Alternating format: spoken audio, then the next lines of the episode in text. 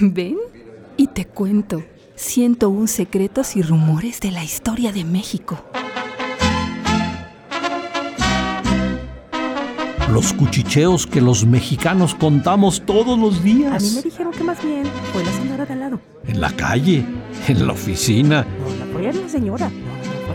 En el transporte público. Mira, yo no estuve ahí, pero a mí me contaron. Lo que corre como pólvora de boca en boca.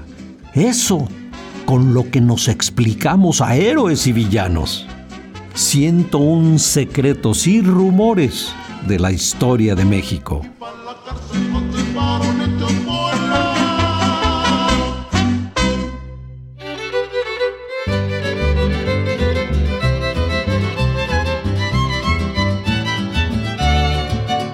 Los chicles de Santana.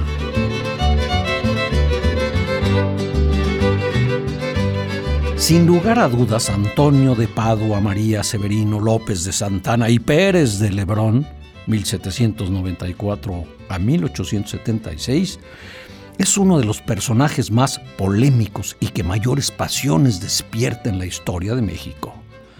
Político y militar destacado, defensor de la República y malvendedor de buena parte de la misma.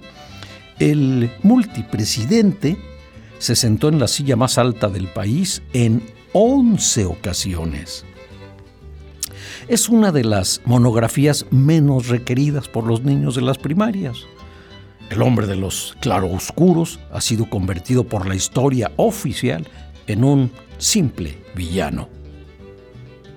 Aliado, según el momento histórico de los conservadores, los realistas o los liberales, los monárquicos o los insurgentes, Antonio López de Santana luchó al lado de todos los personajes importantes de su época, pero también contra ellos.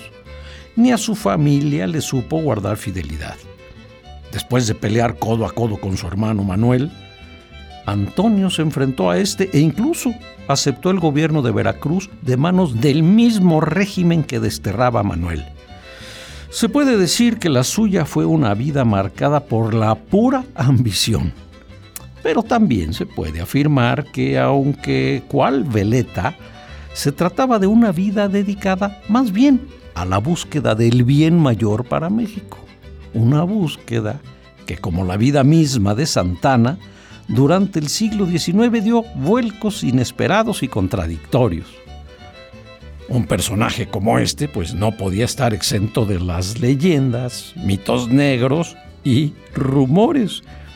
Que si vendió Texas por unos centavos, que si tenía un problema de adicción a los jovencitos, que recibió una fortuna personal por la venta del territorio.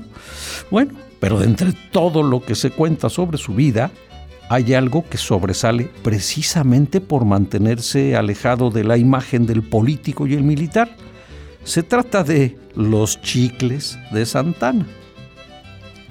Y es que hay quienes aseguran que la antigua costumbre mexicana de masticar la goma, que se obtiene de exprimir la corteza del chico zapote, una práctica que se conservó durante la colonia y en los años del México independiente, fue globalizada por un conocido de Santana, quien tras ser desterrado del país cuando su gobierno fue desconocido por los liberales unidos bajo la bandera del Plan de Ayutla, viajó a Estados Unidos donde conoció a James Adams. En una de las reuniones que Santana sostuvo con su amigo, el estadounidense se dio cuenta de que el general mexicano arrancaba pedazos de una tableta muy extraña que después masticaba, sin tragar y la masticaba durante largos periodos.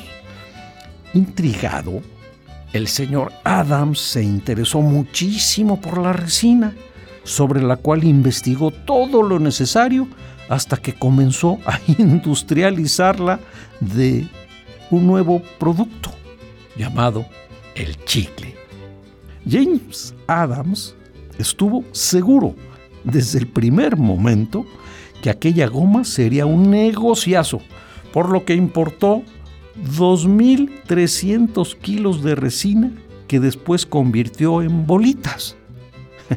Como sabemos, estas bolitas se hicieron muy populares en Estados Unidos y hoy, hoy son uno de los productos de mayor venta en el mundo.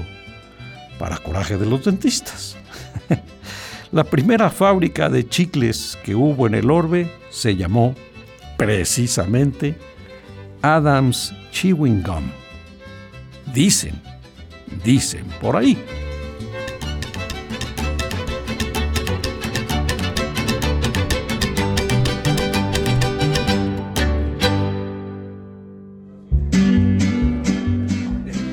un secretos y rumores de la historia de México. Me contaron que más bien era, había sido de esta otra persona. Serie basada en el libro de Marcelo Yarza. Fue él. No, yo sí creo que fue él. Honestamente, a mí no me involucre. Una producción de Radio Universidad de Guanajuato y la Dirección de Extensión Cultural en voz del Teatro Universitario.